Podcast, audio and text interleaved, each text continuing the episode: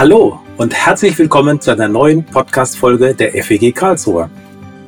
In der aktuellen Themenreihe Lifehacks beschäftigen wir uns mit dem Buch der Sprüche und den darin enthaltenen göttlichen Weisheiten, die uns Orientierung geben für ein praktisches, gelingendes und erfülltes Leben. Wir begleiten die Reihe mit Podcast-Gesprächen, in denen wir mit spannenden Gästen aus unserer Gemeinde und wie heute darüber hinaus einzelne Themen vertiefen. Wir, das bin heute ich, Christian Finger, gemeinsam mit Madita Schneider. Und wir freuen uns sehr, dass wir Henrik Otto zu Gast haben und mit ihm über das Thema Vision sprechen können. Henrik, schön, dass du dabei bist. Hallihallo, ich freue mich. Ja, du bist aktuell FEG-Bundessekretär der Region Süd und Mitglied der Bundesleitung der Freien Evangelischen Gemeinden. Nimm uns doch kurz mit rein. Was heißt das? Was ist so deine Aufgabe? Ja, also ich bin äh, tatsächlich ähm, Mitarbeiter im Institut für Gemeindeentwicklung und Leiterschaft. Das sind wir alle als Bundessekretäre, weil das auch unser Hauptjob ist, Gemeinden bei ihrer Entwicklung unterstützen, Leiterinnen und Leiter ähm, zu fördern, äh, Entwicklungsmöglichkeiten zu geben.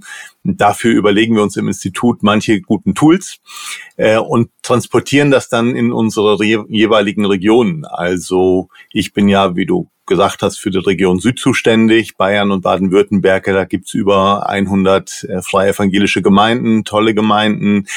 Die sollen alle Unterstützung bekommen, die sie brauchen in ihrer Entwicklung, manchmal auch in Konflikten. Ähm, so, wenn neue Gemeindeleitungen am Start sind, wenn Pastoren wechseln wollen, das sind alles Themen, bei denen in der Regel äh, das Telefon klingelt oder äh, die E-Mail äh, ankommt und das beschäftigt mich die meiste Zeit ja, abgesehen davon, du hast schon gesagt, Bundesleitung ist natürlich auch ein großes Thema für den ganzen Bund denken. Hm, da bin ich für äh, den Arbeitskreis Theologie zuständig und äh, ja, all die Sachen, die eben so anfallen, die man zusammen als geschäftsführende Bundesleitung berät, beschließt, da bin ich dann auch dabei. Das hört sich total spannend an. Ja, ähm, ist es, ja. Wir reden ja heute, gerade schon angekündigt, über das Thema Vision. Das ist so ein total schildernder Begriff. Manche stellen sich da alles Mögliche drunter vor. Typischerweise verschiedene Menschen auch Verschiedenes. Hm. Und manche sagen auch, ich kann mir das so gar nicht wirklich was drunter vorstellen. Jetzt nicht für die Welt, fürs Lexikon, für die Wikipedia, aber hier für den Kontext, also im Rahmen unseres Gesprächs. Wie würdest du denn da diesen Begriff definieren wollen? Ja, also Vision hat ja schon vom Begriff her was damit zu tun, dass man irgendwie was sehen kann, so dass man ein Bild äh, vor Augen hat, ein inneres Bild hat, äh, das sich irgendwie mit der Zukunft beschäftigt. Das ist auch tatsächlich das, an was ich denke, wenn wir von Vision sprechen, ein motivierendes Zukunftsbild. Naja, und äh, wie, wie soll es dahin kommen, dass das dann auch Wirklichkeit wird? Ähm, da würde ich sagen, in unserem Kontext, in Gemeindekontext, ähm, äh, leben wir davon, dass Gott die guten Dinge Wirklichkeit werden lässt. Also wenn man das mal zusammenzieht, würde ich sagen, also es ist ein motivierendes Bild von der Zukunft dass dadurch Wirklichkeit wird, dass Gott es segnet, dass Gott eine Berufung segnet, äh, die sich da ausdrückt in diesem Zukunftsbild. Das ist für mich eine Vision. Kannst du es uns durch Beispiele auch konkreter machen? Hm. Also ich meine, ich, ich finde, man findet sowas schon in der Bibel. Äh, also im Neuen Testament beispielsweise, so habe ich es auch äh, äh, beim ersten Kreativtag in Karlsruhe gesagt, ähm, wenn Jesus zu seinen Jüngern sagt, zu seinen Freunden, äh, also ihr seid Salz und Licht für die Welt, finde ich, ist ein großartiges Zukunftsbild. Ja, und äh, es ist so groß, dass jeder, der damals dabei war, wahrscheinlich sagen wird, äh, also das geht eigentlich ein bisschen über unsere Verhältnisse hinaus. Ja, wenn er jetzt gesagt hätte, eine Inspiration für Galiläa, ja gut, da hätte man vielleicht noch Ideen haben können, aber Salz und Licht für die Welt, so finde ich, ist ein sehr inspirierendes Zukunftsbild, das auch nur dadurch Wirklichkeit werden kann, dass Gott das bewirkt dass er diese Berufung segnet. Ja, so, das wäre für mich ein Beispiel. Oder wenn, wenn Paulus beispielsweise ähm, die, diese Strategie entwirft, in allen großen Städten der damals bekannten Welt Gemeinden zu gründen, ist für mich auch eine großartige Vision. Oder außerhalb des, äh, des äh, jetzt des geistlichen Kontexts. Ich muss sagen, als ich die, die Nachhaltigkeitsziele der UNO äh, so wahrgenommen habe, ja, dass die da sagen, es ist unser Ziel, dass kein Mensch mehr hungert auf der Welt. Ja, das ist eine großartige Vision. Das begeistert mich, wenn ich das höre. Kein Mensch hat mehr Hunger. So, das, das sind für mich ähm, Visionen, die es, wofür es sich lohnt, was zu geben. Ja, und, und sind für mich so Beispiele, wo ich, ja, wo ich dran denke, das sind gute Visionen.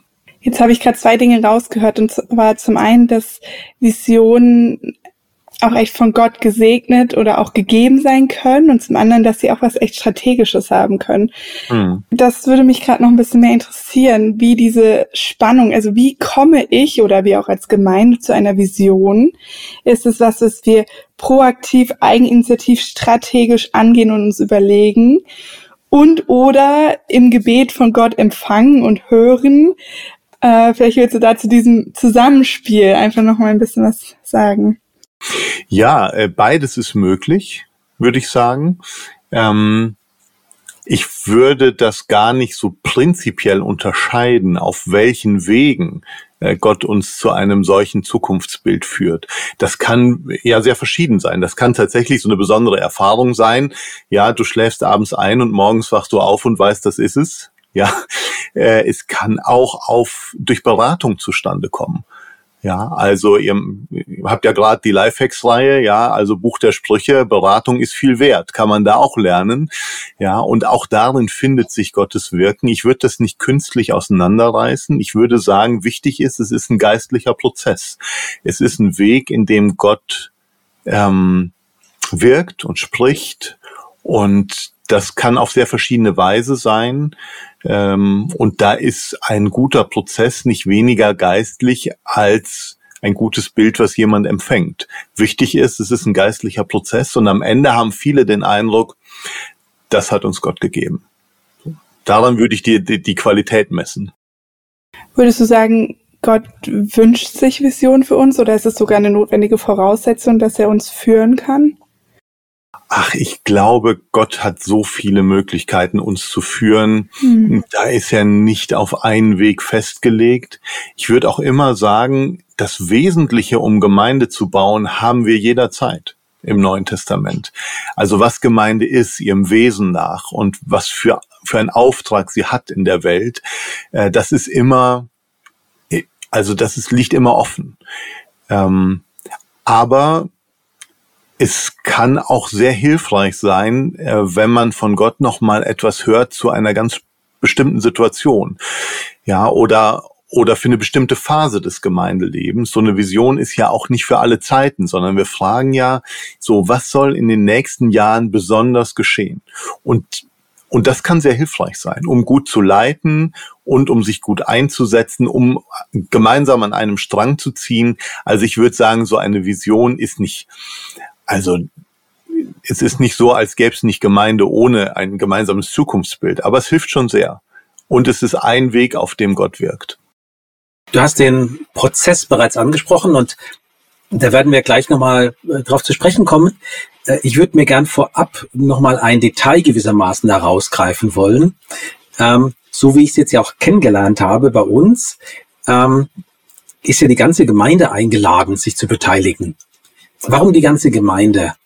Warum reicht es deiner Auffassung nach nicht, wenn, ich sag mal, die Gemeindeleitung das so sagt, wir machen das im Rahmen unseres Hirtenamtes, äh, machen wir zwei, drei ähm, Klausurtagungen und dann kommen wir mit der neuen Gemeindevision wieder.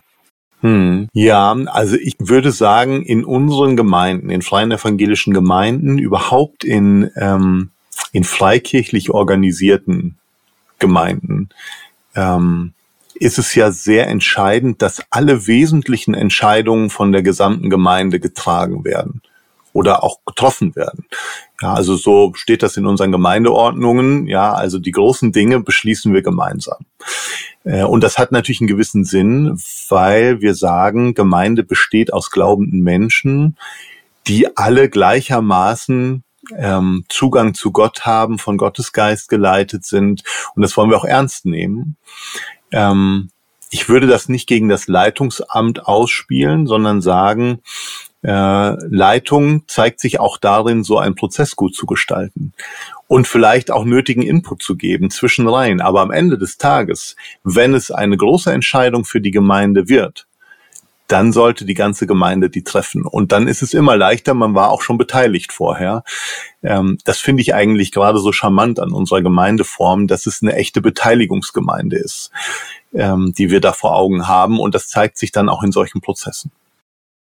Beteiligung, du sprichst es an. Wenn wir ganz konkret zum Visionsprozess kommen, jetzt war es ja bei uns so in Karlsruhe, dass sich da am 1. Juli über 100 Mitglieder und Freunde der FEG Karlsruhe im Gemeindehaus getroffen haben zu dem ersten sogenannten Kreativtag, ähm, der ja so den ersten großen Meilenstein in diesem Visionsprozess darstellt. Du warst dabei als einer von zwei Gemeindeexternen. Ich meine, wir haben ja schon mitbekommen, so extern bist du ja nicht, ja. Ähm, und genau, ich habe es auch so verstanden, dass es genau eben auch zu deinen Aufgaben als Bundessekretär gehört, Gemeinden bei sowas zu unterstützen. Ähm, aus dieser Rolle heraus, ähm, du hast es ja schon in mehreren Gemeinden gemacht. Wie hast du diesen Tag bei uns wahrgenommen? Ist dir da irgendwas besonders aufgefallen? Ja, ähm, was besonders wahrnehmbar war, würde ich sagen, war eine sehr positive Grundstimmung. Also die Leute waren einfach wirklich gern zusammen. Äh, ich habe so gedacht, die, die wären auch da gewesen, wenn es darum gegangen wäre, Autos zu reparieren oder Bäume zu pflanzen oder so. Die, die waren einfach äh, richtig gerne zusammen und das ist ein, finde ich, ein gutes Zeichen für eine intakte Gemeinschaft. Und das war deutlich wahrnehmbar. Inhaltlich war äh, sehr augenfällig äh, eine große Liebe zur Gemeinde, wie sie ist. Also für die Gemeinschaft, für, für die Gottesdienste, hm, für die vielfältigen Angebote, für die Willkommenskultur. Also es gab schon eine, eine starke Häufung solcher Äußerungen. Äh, und das ist schon auffällig gewesen. Ich hatte auch das Gefühl, äh, da sind viele zusammen, die sind es gewohnt, äh, Dinge zu erledigen, Dinge umzusetzen. Also da war eine sehr quirlige, jetzt hätte ich was gesagt, professionelle Atmosphäre.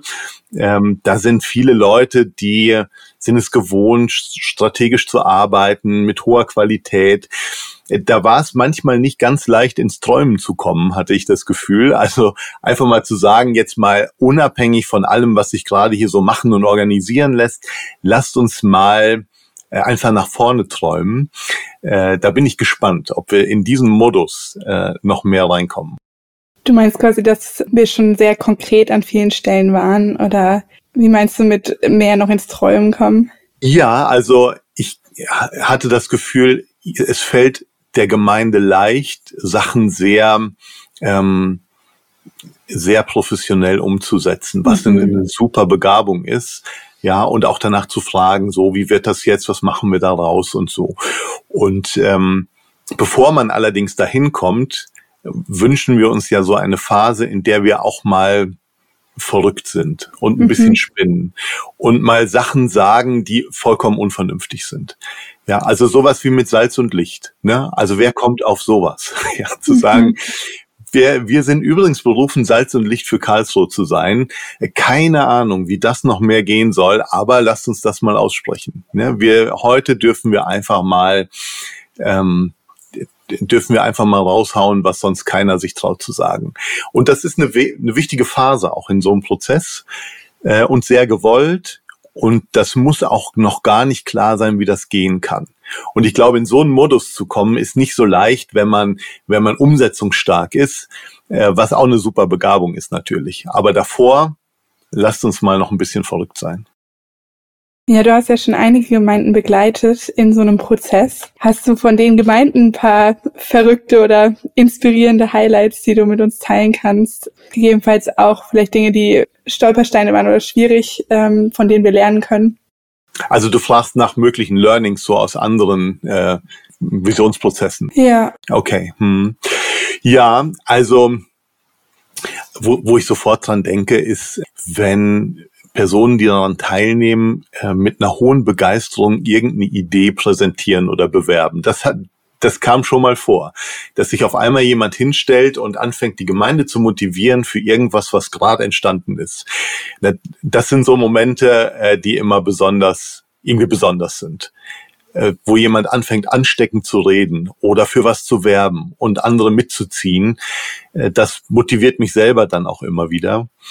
Hm, ich hatte sogar schon, also ich hatte es mal dass ich einfach im Hintergrund gesessen habe, weil da waren wir auch zu zweit, äh, war auch Thomas Boss mit dabei äh, und während er gerade äh, als Moderator tätig war, habe ich mich einfach mal in die zweite Reihe gesetzt und habe angefangen mitzuschreiben, was ich da alles höre und was auf den Wänden steht. Ähm, und habe nachher äh, der Gemeinde ein paar Sätze präsentiert und gesagt, das ist, was ich heute von euch gehört habe. Und die waren wirklich gerührt. Die waren, haben gesagt, das sind wir. Ja, ich sag, das ist, das war nur eine Zusammenstellung von dem, was an dem Tag passiert ist oder gesagt wurde. Ähm, und das sind so bewegende Momente, wo du siehst, ach guck mal, jetzt fangen die Augen an zu leuchten. Äh, wir haben fast nichts gemacht, außer die Dinge zusammenzufassen, die ohnehin gesagt wurden. Aber es hat sie begeistert.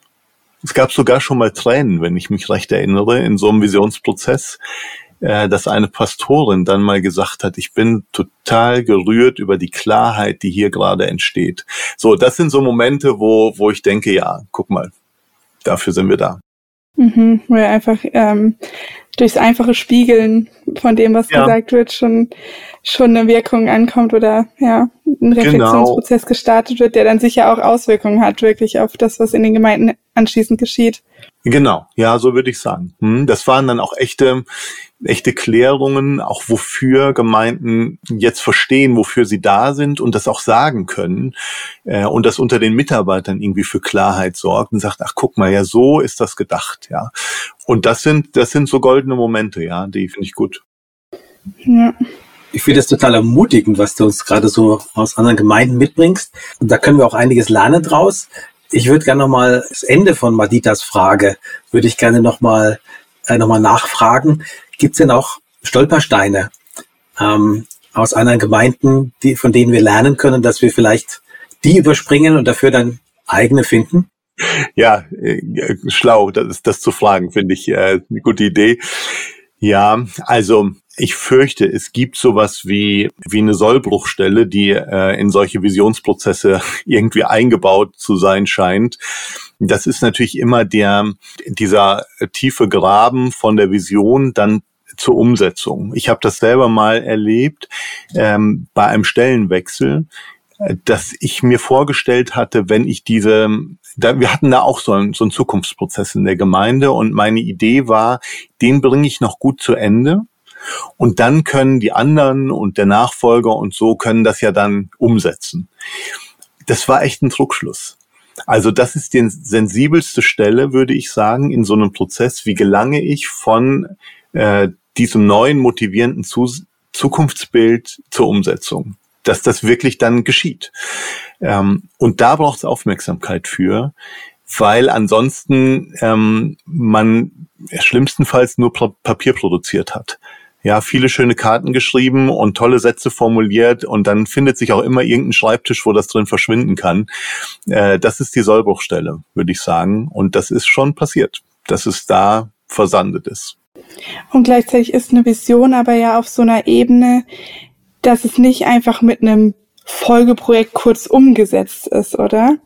Also ich habe irgendwie immer wieder so den Gedanken, dass es ja eigentlich wie so eine DNA ist, die wir versuchen zu finden, die dann so alles durchdringt und daran so ein bisschen gemessen wird, was, wonach richten wir uns aus als Gemeinde, welche Projekte machen wir, vielleicht welche nicht, aber nicht, wir haben am Ende die Vision vom Projekt X und setzen es innerhalb von einem Jahr um und dann ist die Vision abgehakt. Das, das wäre für mich ein Projektziel, oder? Absolut, ja, genauso stimmt's. Ähm, und gleichzeitig muss man sich halt fragen, ähm, wie komme ich überhaupt über diesen Status der äh, des Bildes hinaus? Ne, das, mhm. das meine ich mit Umsetzung nicht so sehr, äh, wie mache ich jetzt ein Projekt draus, sondern wie komme ich über diesen, äh, diesen Moment, in dem äh, sich dieses Bild von der Zukunft konkretisiert, wie komme ich von da aus jetzt äh, ja, mit dem Fremdwort gesagt, in die Implementierung, ne, wie du sagst. Wie geht das dann in die, in die DNA der Gemeinde? Ähm, und das das braucht Aufmerksamkeit an der Stelle. Das ist wichtig. Eigentlich ist dieser, dieser Visionsprozess nicht damit zu Ende, dass man sich irgendwie auf, auf zwei gute Sätze einigt, ne, sondern dass man dann in die Phase kommt, dass sich das ins Gemeindeleben einflechtet.